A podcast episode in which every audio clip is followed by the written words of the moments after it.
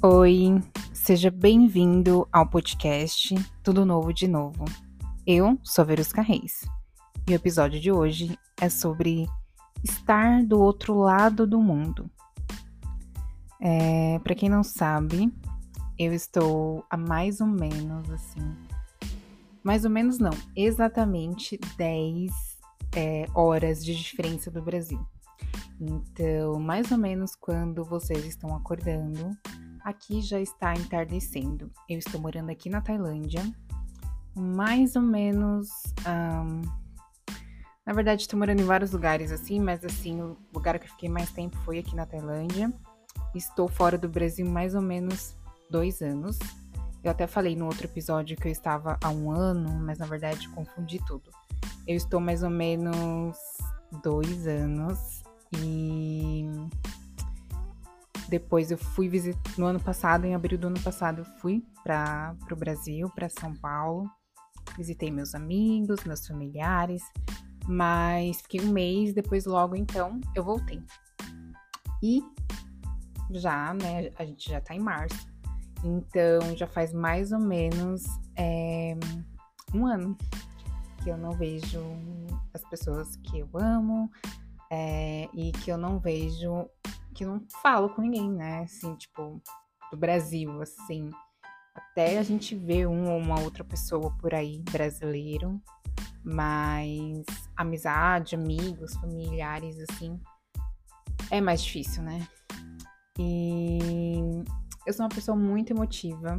Quem me conhece sabe que eu sou bem sensível, bem emotiva quando eu saio de. Eu lembro que quando eu saio. Olha meu dedinho pra cima. ah, só pra quem tá escutando em áudio. É, eu também tô. Vou, vamos ver se vai dar certo, né? Não sei. Vou ver depois o resultado final, mas se der certo, eu tô fazendo um teste. E eu vou soltar também a versão em vídeo. Um teste. Vamos ver o que, no que vai dar, né? Não custa nada tentar, né? E então, eu tava falando para vocês que teve o carnaval, né, agora.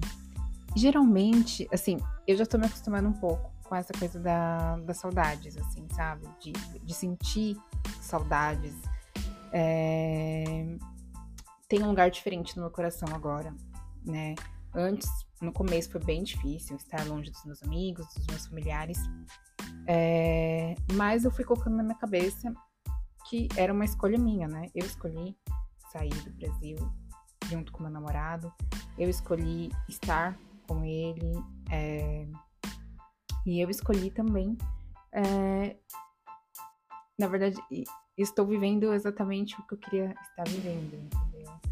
Então, calma, você vai sentir saudade, sim. Calma, Verusquinha, mas é, tudo tem o lado positivo e o lado negativo nessa vida, né? Então, são escolhas, né? E até no outro episódio eu comentei que eu sempre falava para minha mãe que eu ia morar fora e tudo mais. E eu comentei, ah, que eu, eu sempre, sempre ficava zoando ela. Eu falava assim pra ela, ah, eu vou morar fora, mãe. Mãe, tô indo, tô indo um mês que vem morar fora. E ela ficava assim, desesperada. Ela acreditava no que eu tava falando. E na verdade, era, era mentira, né? Porque eu não ia próximo mês pra lugar nenhum, né? Mas eu tentei aproveitar o máximo de tempo que eu estive com ela, de todas as formas possíveis. É, não que eu não vá voltar mais pro Brasil, mas assim. É, acho que é interessante a gente poder pensar um pouco mais em viver o presente, né? Porque às vezes a gente fica na correria do dia a dia e na nossa ambição, que eu acho que é ótima é, até certo ponto, mas a gente acaba vivendo no futuro. Sim, eu acho que em partes o nosso futuro ele vai acontecer a partir do nosso presente. Então as suas escolhas de hoje com certeza vai refletir no seu futuro. Mas a gente também precisa viver o presente. O mais importante, o presente, como o próprio nome diz, é um presente.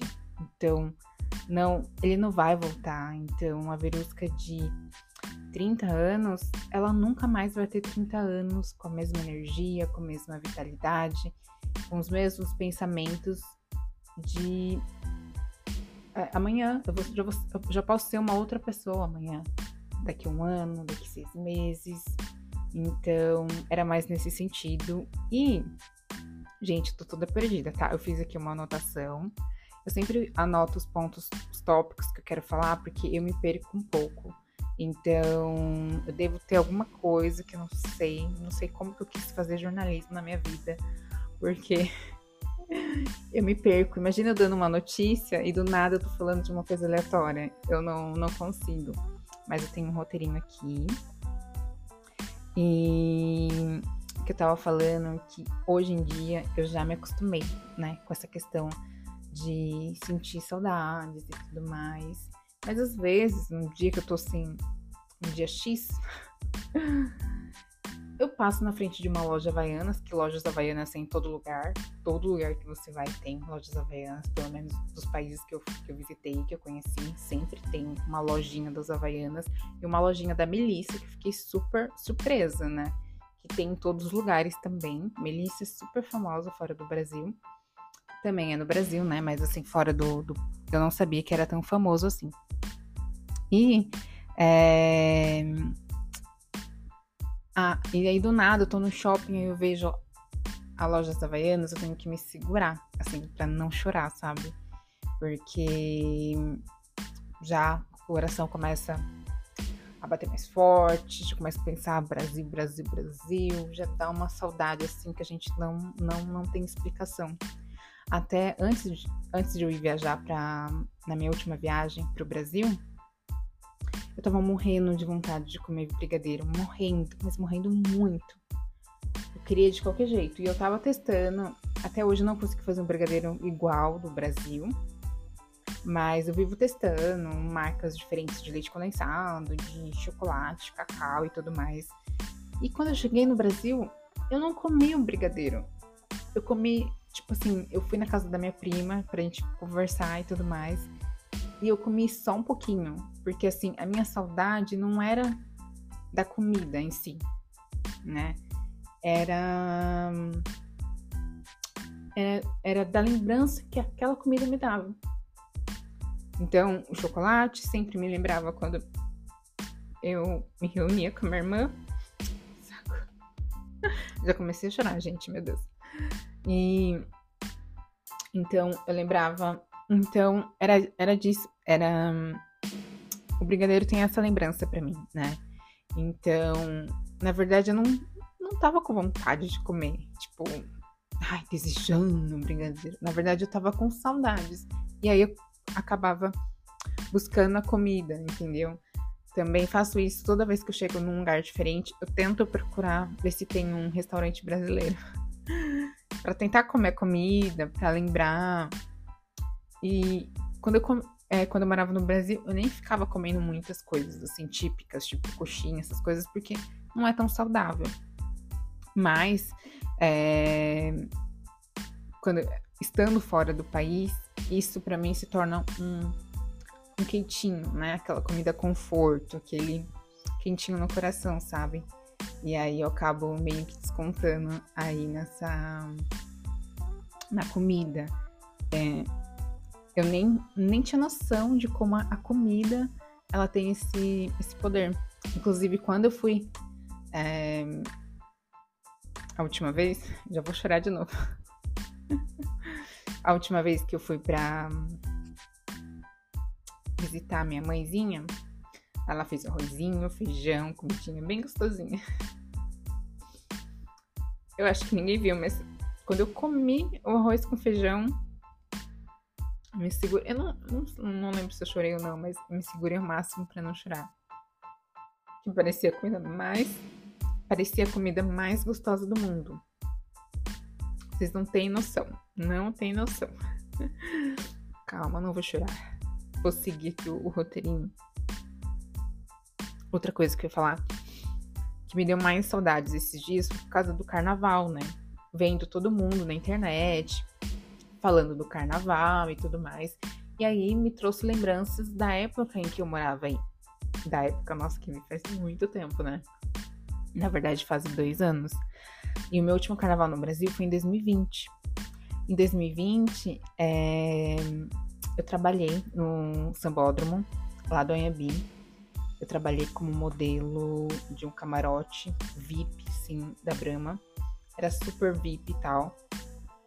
E foi ótimo, assim. O trabalho em si, não, porque era não era tão bacana em relação. Era muito tempo trabalhando, era muito cansativo. Mas é, o privilégio que eu tive de assistir os desfiles de pertinho, de ver um famoso ou outro, de estar tá lá, de aprender uma coisa nova, porque eu também aprendi uma coisa nova que eu nunca tinha feito.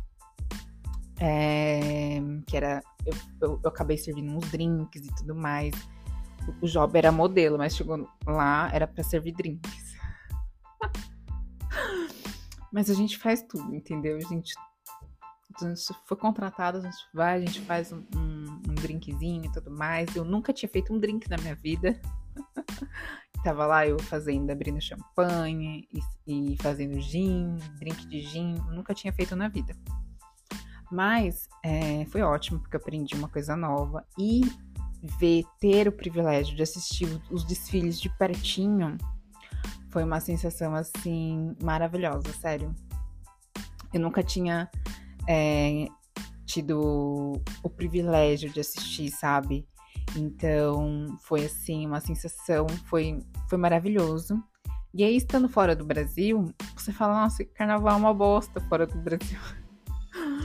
Porque não tem nada assim, tipo, nada, nada. Assim, tipo, deve ter alguns lugares, acho que mais na Europa talvez, mas eu tô aqui na Tailândia, na Ásia, aqui não teve nada, assim, eu não fiquei sabendo de nada. Talvez em Bangkok deve ter tido uma festa.